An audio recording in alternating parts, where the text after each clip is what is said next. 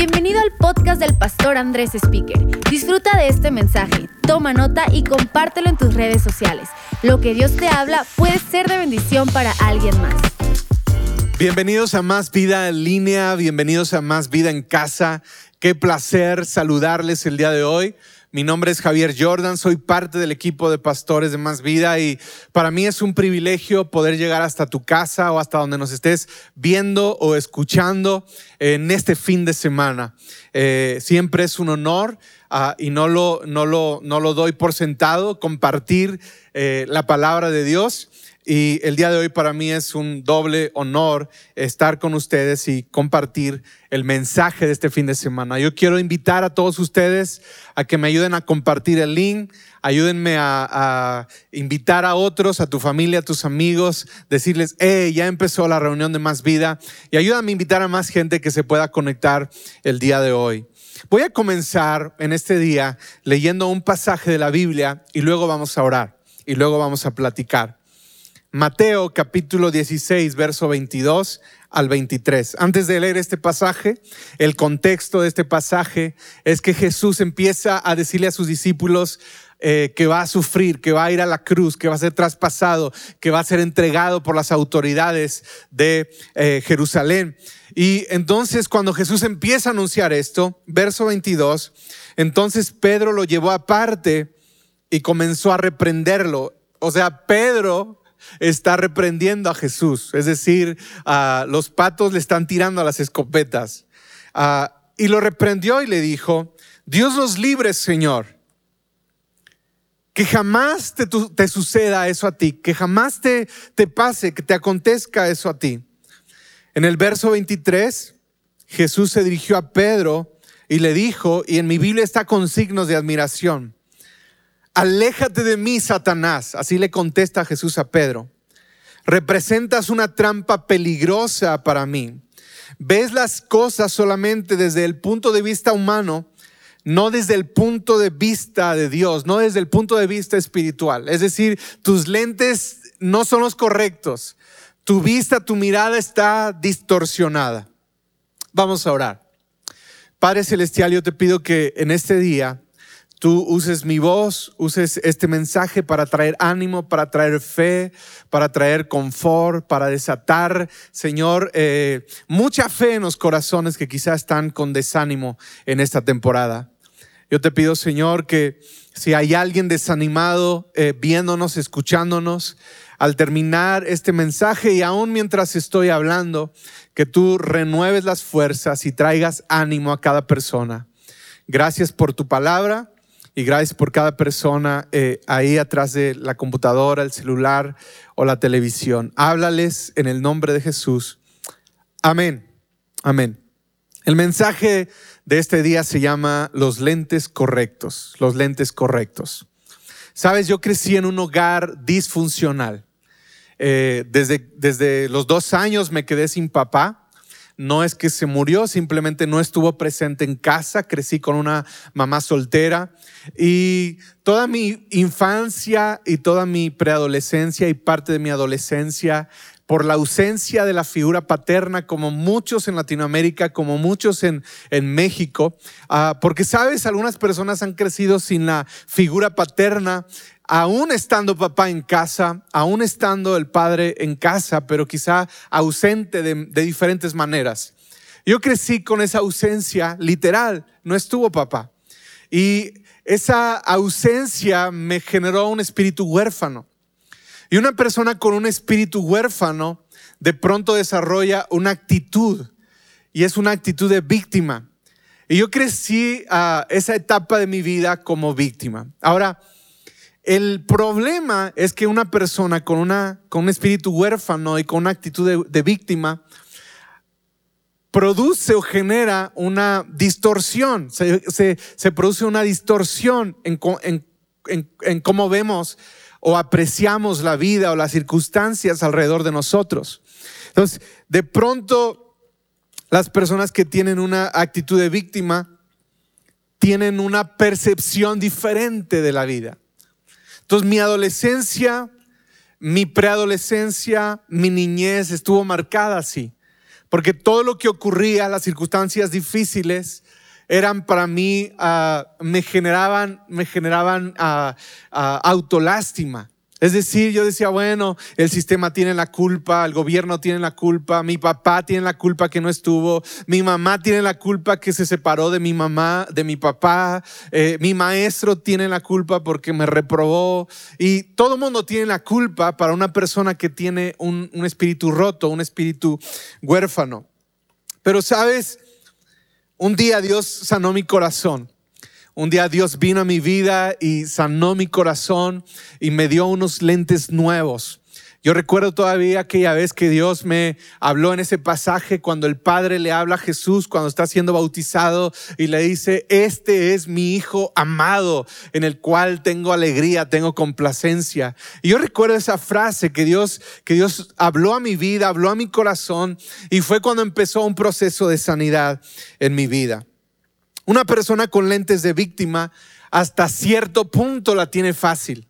¿Por qué? Porque cuando viene una montaña, cuando viene un desafío, cuando viene una crisis, cuando viene un gigante, cuando viene una temporada dura, difícil, lo que hace la persona con los lentes incorrectos es que se queda cómodo, se queda quieto y empieza a, echar culpas. Y su justificación es que somos segregados del sistema, bueno, yo no aprendí otro idioma. Yo no soy sobrino de Carlos Slim. Yo no soy sobrino de Salinas Pliego. Ah, yo no tuve la oportunidad de estudiar en esa universidad. No crecí en una gran ciudad. Yo no pude aprender más idiomas. No pude aprender un instrumento musical. Yo no puedo. Ah, y, y de pronto la persona con estos lentes se queda quieto. Culpa a los demás y no se esfuerza no decide conquistar esa montaña, no decide rodearla, no decide aprender de esa circunstancia, de esa crisis, no se decide a matar el gigante, simplemente se queda cómodo. Pero quiero decirte que una víctima tampoco cambia la historia y tampoco escribe la historia, porque cada tropiezo, cada oponente, cada circunstancia, cada crítica, cada oposición, le tumban, le derriban. Y yo quiero animarte el día de hoy a que puedas cambiar tu perspectiva, que puedas cambiar tus lentes, a que puedas hacer un ajuste en tu graduación. Y a lo mejor tú estás preguntando, Javier, ¿eso qué tiene que ver con esta temporada? Eso qué tiene que ver con este tiempo del coronavirus y todo lo que estamos pasando. Inclusive, Javier, ¿qué de bueno podemos sacar en este tiempo? ¿Qué de bueno puedes ver tú con tus lentes? Gracias por preguntar. Sé que te lo estabas preguntando, así que gracias por preguntar. Durante esta temporada yo he anotado muchas cosas que Dios me ha enseñado en este tiempo, pero particularmente hoy quiero mencionarte solo algunas cosas que podemos aprender en esta crisis, en esta temporada del coronavirus, en esta temporada de cuarentena, en esta contingencia. Sí, mis amigos, hay cosas, hay lecciones por aprender. Si los podemos ver con los lentes, con la mirada correcta. Así que número uno, voy a mencionar algunas cosas. Número uno, cosas que he aprendido en esta temporada. Dios quiere que le entreguemos el control. Número uno, Dios quiere que le entreguemos el control. ¿Sabes? Dios está despojando a esta generación, a, líderes, a pastores, a sus hijos. Dios está quitándonos todas las muletas en las que estábamos apoyados. Yo creo firmemente que Dios está a punto de hacer algo, ya empezó a hacerlo. También creo que Dios quiere usar a esta generación. Y cuando digo esta generación no estoy pensando solamente en los más jóvenes, en los niños, sino todos los que estamos vivos el día de hoy. Dios quiere usarte a ti. Dios quiere usarme a mí. Quiere usar tu matrimonio. Quiere usar tus relaciones. Quiere usar tu influencia. Quiere usar tus talentos. Quiere usar tu vida. Y como Dios quiere usar esta generación, Él quería despojarnos de todo control. Teníamos demasiado control de todo. Siempre que Dios va a usar a una persona, a una generación, le quita sus muletas. Y sabes, yo puedo pensar en, en hombres como Moisés Moisés, el gran libertador de los hebreos, del pueblo de Israel. Él tenía sangre eh, hebrea, inclusive tenía el color de los hebreos, pero era el príncipe de Egipto, era el hijo de Faraón. Y en, en, el fondo él sabía que iba a ser usado por Dios y Dios no lo usó cuando tenía todo el control. De pronto eh, este Moisés, hijo de Faraón, príncipe de Egipto, tenía la autoridad, tenía el anillo real, tenía la vestidura real, tenía el peinado real, tenía quizá escoltas, tenía eh, eh, el, el outfit de hijo de rey, tenía la posición, tenía la influencia, lo tenía todo para poder ser el libertador del pueblo hebreo. Pero Dios dijo, no, demasiado control Dios tuvo que llevarlo, para poder usarlo, Dios tuvo que llevarlo a una cuarentena. Así es. Dios lo llevó a una cuarentena que literal duró 40 años. Lo llevó al desierto donde le despojó ah, de todo lo real, de toda la realeza. De pronto ya no era un hijo de papi, un hijo de rey, un hijo de faraón, ya no tenía el anillo real, de pronto era un, ah, un pastor de ovejas olvidado en el desierto. Por mucho tiempo Dios le despojó del control hasta que estuvo listo. Y ustedes saben el resto de la historia. Cuando Moisés ya no tiene control de nada, viene Dios y se presenta en la zarza ardiente y le habla y le dice, Moisés, estás listo. Ahora sí quiero usarte. Otro personaje que se me viene a la mente es el rey David. La historia del rey David me encanta, el dulce cantor de Israel, el gran salmista, el rey David. Hay una temporada en su vida cuando él está listo para ser usado por Dios. Y es cuando acaba de matar al gigante Goliat. Imagínate esta escena. David acaba de matar al gigante, se convierte de pronto en el hombre más popular de todo Israel. Es tan popular que se hicieron corridos, que se escribieron canciones. La Biblia dice que cantaban que Saúl mató a sus miles y David a sus diez miles. Es decir, se, inventaron corridos de David. De pronto todo mundo sabía acerca de David. En todas, en todos los rincones de Israel sabían acerca de David. Era popular. Tenía muchísimos seguidores en Instagram. Tenía muchos seguidores en TikTok. Era la persona más popular en YouTube. Eh, era la persona más popular en Instagram, en, Twitter, en, en todas las redes sociales. Muchísimos amigos en Facebook.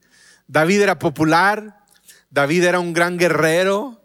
Quizás se grabó el video cuando iba cayendo el gigante y fue motivo de un gran TikTok famoso, popular.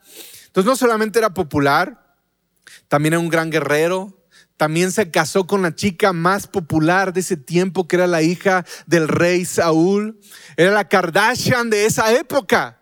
O sea que David tiene la esposa más popular, es el hombre más popular, eh, ah, es un guerrero, se cantan canciones acerca de David, le condonan los impuestos a él y a su familia. O sea, David está listo para ser usado. Pero Dios dice, no, no, no, no, no. Demasiado control. Y literalmente Dios tuvo que llevarlo a una cuarentena. Y esa cuarentena duró todo lo que duró el reinado de Saúl.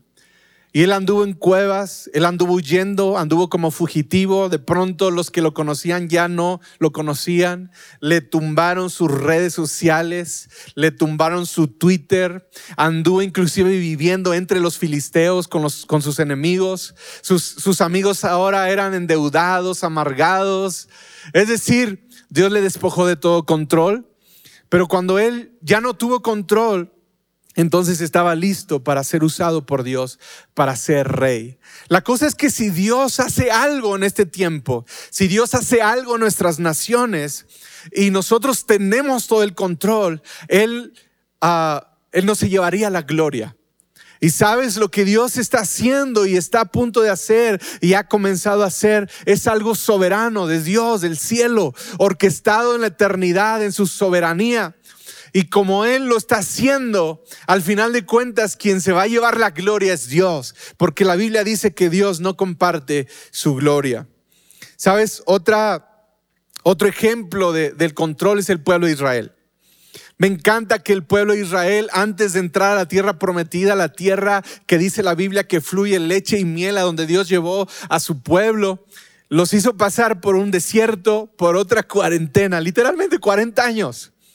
Y ahí en medio del desierto, el pueblo de Israel Dios estaba limpiándolos, despojándolos de control y les estaba haciendo, ah, les estaba creando dependencia total de Él.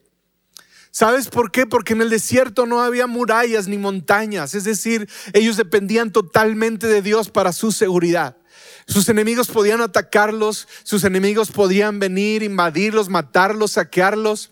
Dependían de Dios. La Biblia dice que en la noche había una columna de fuego que los defendía de sus enemigos, les daba calor también. En el día salía una columna como nube que les protegía de los elementos, pero tenían que confiar y depender de Dios. No tenían ningún control del clima, de los elementos, de su seguridad, ni de su comida. Todos los días tenían que esperar a que Dios mandara alimento del cielo. Los ángeles horneaban todos los días por 40 años para el pueblo de Israel. Sabes, tenemos misioneros en el norte de África, en, un, en una etnia llamada los saharauis. Los saharauis son refugiados que han estado ahí por décadas en el desierto, en parte del desierto de Argelia. Y ahí hay una comunidad de creyentes. Pero sabes, eh, estos uh, saharauis viven en el desierto y dependen de ayuda humanitaria. Porque en el desierto no puedes cultivar nada. En el desierto no puedes esperar que crezcan mazorcas, maíz, uh, sorgo, trigo, nada. Es el desierto. Y ahí está el pueblo de Dios por 40 años en el desierto, dependiendo del amor de Dios, dependiendo de la provisión de Dios todos los días un día a la vez. Y me encanta que antes de entrar a la tierra prometida, antes de entrar a tomar las promesas de Dios, hay una cuarentena por ahí. 40 años, una cuarentena. Y algo que me da mucha esperanza, que dice el libro de Oseas capítulo 2, es que en el desierto también Dios vuelve a conquistarnos otra vez. En el desierto Dios nos habla tiernamente otra vez. Y yo quiero invitarte, no sé, no sé qué cosa no ha rendido a Dios, pero algo que yo he visto con mis lentes correctos es que Dios está ah, tomando el control otra vez. ¿Qué puedo hacer yo? Entregarlo a Dios todo el control. Sabes, muchos somos o éramos adictos a la religión y no lo sabíamos adictos a controlar todo, adictos a popularidad, a elogios, a liturgias, agendas, a calendario, al trabajo, a rutina, adictos a compras, acostumbrados o adictos al estrés, adictos a nosotros mismos. Así que yo quiero invitarte, entrega el control de tu vida a Dios. Número dos. Otra cosa que estoy aprendiendo en este tiempo, otra cosa que puedo ver con los lentes de Dios, con los lentes correctos, es que estamos en un, en un plan divino de avivamiento. Estamos en medio de un avivamiento. Es un mover de Dios, un mover de Dios sin precedentes. Desde 1994, cuando yo me convertí, yo recuerdo muchas veces haber orado a Dios en veladas, en vigilias, en tiempos de oración personal, en tiempos de oración con la congregación. Muchas veces he orado y quizá tú también. Señor, haz algo en nuestra nación, sacude las naciones, aviva mi país, aviva mi ciudad, haz algo, atrae gente a ti. Muchas veces hemos orado y clamado por avivamiento y sabes qué? Hoy contestó Dios. Dios nos ha contestado. Estamos al borde de un gran mover, un mover sin precedentes, ya está ocurriendo. La cosa es como la respuesta de Dios viene en una caja distinta a la que esperábamos. La respuesta de Dios no viene en nuestra cajita feliz McDonald's, no viene en nuestros parámetros, no viene en, nuestra mente finita, no viene de acuerdo a como esperamos. No sé, pensamos que Dios contesta a la manera que nosotros queremos que conteste, pero Dios nunca hace dos cosas de la misma manera. Y ahora Dios nos ha contestado. Estamos en un tiempo donde mucha gente está volviendo a Dios. Muchas personas tienen hambre de Dios. Mucha gente está abierta a escuchar el mensaje como, como no lo habían estado en muchos años. Personas que ni siquiera se han parado a una iglesia, ahora están extrañando que haya reuniones de iglesia para asistir. Hemos escuchado decenas, cientos de testimonios de sanidad, de provisión. Personas se están convirtiendo al Señor, están volviendo a Dios. Es una temporada increíble. Iglesias que predicaban a 100 personas, ahora a través de la tecnología están predicando a 300, 400 personas. Iglesias que predicaban a mil personas, ahora están predicando a dos mil, tres mil, cuatro mil personas. Si esto, amigo, no es un mover de Dios, tal vez estás viendo con otros lentes. Tal vez estás viendo con unos lentes de víctima. Y sabes, estamos experimentando muchas pérdidas. Sí hay pérdidas. Y las pérdidas a nadie nos gustan. Hemos perdido la paz, hemos perdido la libertad, hemos perdido el sueño, muchos, hemos perdido la salud, hemos perdido gente cercana, familia, hemos perdido amigos. Y yo sé que las pérdidas a nadie nos gustan. Las pérdidas duelen, las pérdidas afectan, las pérdidas nos pegan. A nadie nos gusta perder cosas. Pero a veces las pérdidas pueden cegarnos y pueden, pueden ponernos una muralla de y, e, e impedirnos lo que Dios está haciendo atrás de eso. Atrás de las pérdidas hay un gran mover de Dios. Ha comenzado. Dios nos ha abierto puertas sin precedentes como iglesia en Morelia, en Guadalajara, en Querétaro, en Toluca, en León, en Ciudad de México, en todos lados. Dios nos está abriendo puertas. Gente de otros países está integrando a grupos vía Zoom. Hay demasiada gente siendo bendecida, inclusive por la generosidad de más vida. Como nunca antes, estamos cumpliendo nuestra séptima semana entregando alimentos, llevando comida. ¿Sabes? Esto es un milagro. No hemos parado de hacerlo. Llevamos más de 20 toneladas. Es algo sobrenatural. ¿Sabes? Cada vez que yo veo la Biblia, cada vez que yo veo la palabra de Dios, yo estoy pensando que Dios nunca contestó una oración como los que como, como, como lo esperaban los que oraban casi siempre fue diferente. Voy a leer una porción de, un libro que se llama Pon la trompeta en tu boca, de David Wilkerson, 1986. 1986. David Wilkerson se hizo popular por un libro que se llama La Cruz y el Puñal, un libro muy popular, se tradujo a muchos idiomas, se convirtió en el guion para una película. Esta película fue tan popular para evangelizar en muchos suburbios de muchas partes del mundo, pero este hombre también escribió un par de libros con una visión acerca del futuro, muy proféticos. Y este libro se llama Pon la trompeta en tu boca. Y voy a leer un extracto de este libro. 1986. Veo una plaga venir en el mundo y los bares, iglesias y gobiernos se cerrarán.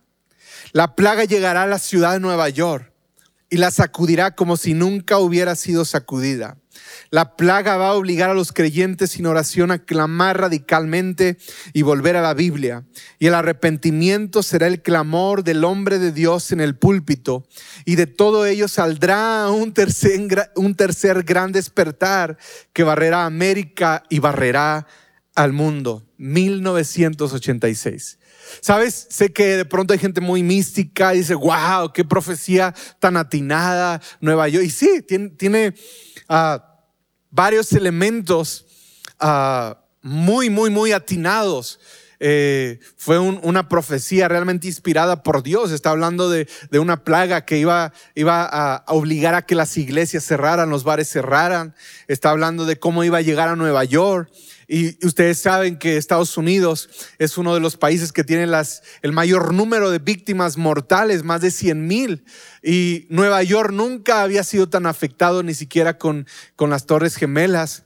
Es, realmente es, algo muy fuerte, pero realmente la parte interesante de este párrafo, de este párrafo, profético, es que de todo ello saldría un gran despertar que barrería América y barrería el mundo.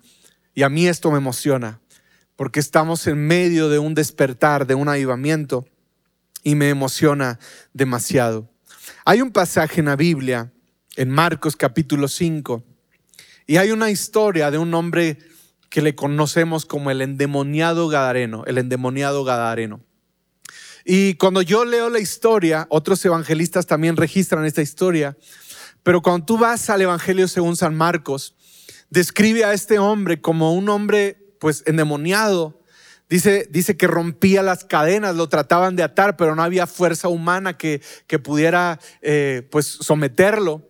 Varios del pueblo de esa región lo habían intentado, pero yo cuando pienso en este hombre que se hacía, ah, se lastimaba este, con, con piedras filosas, dice la Biblia que vivía en el cementerio entre las lápidas, ahí donde ponían a los, a los muertos, ahí dormía y se la pasaba gritando, aullando entre el panteón.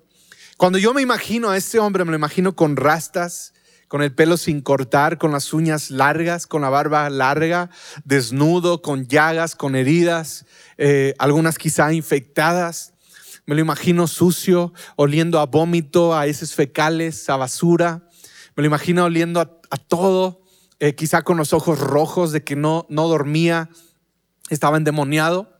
Y la Biblia dice que llegó Jesús a esta, a esta región tuvo misericordia de él y entonces expulsó los demonios de, este hombre. Y estos demonios se fueron a, una manadita de puercos, de cochinos, de, de marranitos, a un hato de cerdos, dice la Biblia. Y se arrojaron a un precipicio, a un despeñadero y murieron. Dos mil cerdos, dice el Evangelio de Marcos. Eh, versículos más adelante, este hombre se encuentra escuchando a Jesús poniendo atención, vestido y en su cabal juicio, en su juicio completamente lúcido. Y cuando yo me imagino esta escena, me lo imagino peinado, vestido, rasurado, afeitado, eh, con perfume tal vez, y poniendo atención a las palabras de Jesús. Quizá con wow, así como wow, wow. Y sabes, lo que me impacta de esta historia es que unos versículos más adelante dice que la gente de esa región tuvo miedo y le pidieron, le rogaron a Jesús que se fuera. Corrieron a Jesús. Jesús había eh, manifestado varios milagros, uno de ellos el del endemoniado, y le dijeron, ¿sabes qué? Ah, mejor vete. ¿Sabes que yo pienso que esta gente no le, gustó, no les gustó que tuvieron pérdidas. Se habían muerto dos mil puercos, dos mil cerdos. Quizá eran las correas de muchos guaraches. Quizá era la piel de muchos zapatos. Quizá eran las carnitas de guandacareo o de quiroga de dos meses. Quizá era el chicharrón prensado de una temporada. Quizá eran los tacos del pastor, los tacos al pastor de todo un mes, yo no sé, pero las pérdidas no les gustaron y prefirieron que Jesús se fuera. Y dijeron, ¿sabes qué? Ah, mejor vete. Qué tremendo que podemos estar en medio del mover más grande de, de, las últimas décadas y podemos estar viéndolo con los lentes incorrectos y podemos estar diciendo, ya Jesús, ya, ya, ya, ya, ya queremos hacer esto, aquello estaríamos tal vez diciéndole a Jesús, ya no nos gustan las pérdidas. Ahora, no me gustan las pérdidas. Sé que a nadie le gustan, no me gustan. Pero si puedes ver con los lentes correctos, Dios está haciendo algo en medio de nosotros. Dios en verdad está tocando vidas, está alcanzando gente. Esta predicación, esta enseñanza, la puede escuchar gente que antes no la escuchaba. Podemos compartir este link con amigos que no lo compartiríamos antes, en grupos de WhatsApp que no lo haríamos antes. ¿Sabes por qué? Porque hay hambre de Dios, hay deseo de Dios en todos lados con el vecino, con tu familia. Ahí la gente se está preguntando, ¿dónde está Dios? Es nuestra gran oportunidad de decirles, hey, Dios es bueno, Dios te ama, Dios ama a tu familia, Dios va a proveer. Es nuestra oportunidad de ser generosos, de amar, de servir, de dar, de orar por gente. Es nuestra oportunidad. Ojalá que no corramos a Dios, eh, que no corramos a Jesús cuando Él está obrando. Las crisis son la oportunidad perfecta para que los hijos pródigos vuelvan a casa. No sé si recuerdas la historia del hijo pródigo. En el libro de Lucas capítulo 15 narra la historia de este hombre que agarró toda la herencia de su papá y lo malgastó todo. Y es una historia increíble. Pero hay una cosa bien curiosa en, este, en, este, ah, en esta historia. Hay, un, hay una nota muy, ah, muy especial que está ahí. Y yo no creo que es casualidad. Dice la Biblia que cuando este hombre hubo malgastado todo, vino una gran crisis en aquella provincia y comenzó a faltarle. Es decir, el hijo pródigo tuvo que pasar por una crisis. Hubo una crisis en esa ciudad, en ese pueblo, en a donde se había ido a gastar o malgastar la herencia de papá. Qué interesante que quizás si no viene esa crisis, el hijo pródigo no cae tan bajo como cayó. Y cuando cayó bajo fue cuando volvió en sí y dijo, bueno, en la casa de mi padre hay comida. Y eso fue lo que lo hizo regresar a la casa del padre. Las crisis son la temporada perfecta para que los hijos pródigos vuelvan a casa. Y sí, tal vez vamos a tener muchas pérdidas materiales, pero que estas pérdidas eh, temporales o materiales sean la ganancia eterna para mucha gente, para muchas personas, para muchos hijos pródigos, para gente que no conoce a Dios. Amén. Mi mensaje para el día de hoy es que puedas usar los lentes correctos en esta temporada. Hay dos clases de personas, mi amigo, mi amiga, gente que nos está viendo. Hay dos clases de personas. Los que tienen los lentes de víctima,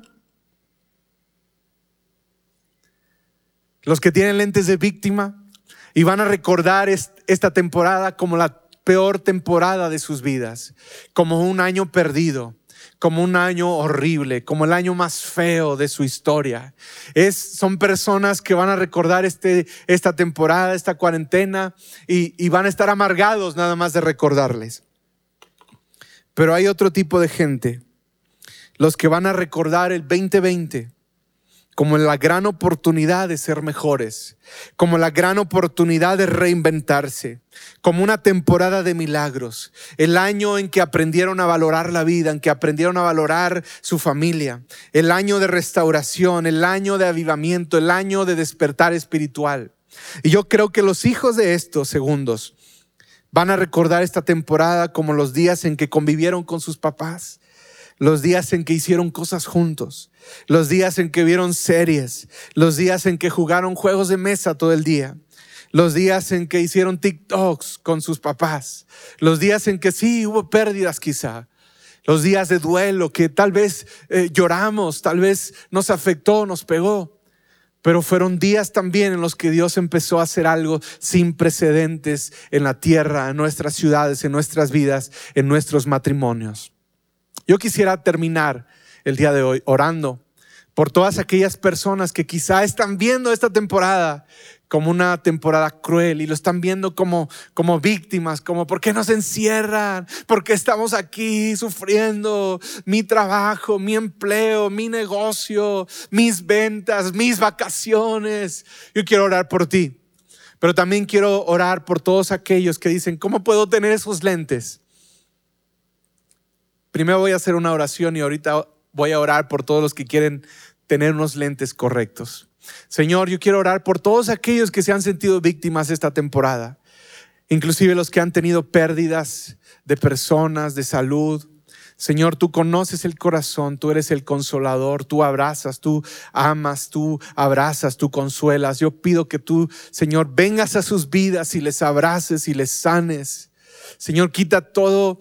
Uh, resentimiento, toda amargura, toda postura de víctima. Señor, tus hijos son más que vencedores. Señor, tus hijos ven una perspectiva como tú la ves, una perspectiva correcta. Señor, no de autolástima, no de víctima, sino, sino tienen una mirada correcta, una mirada celestial. Yo te pido, Señor, que tú nos des la mirada correcta.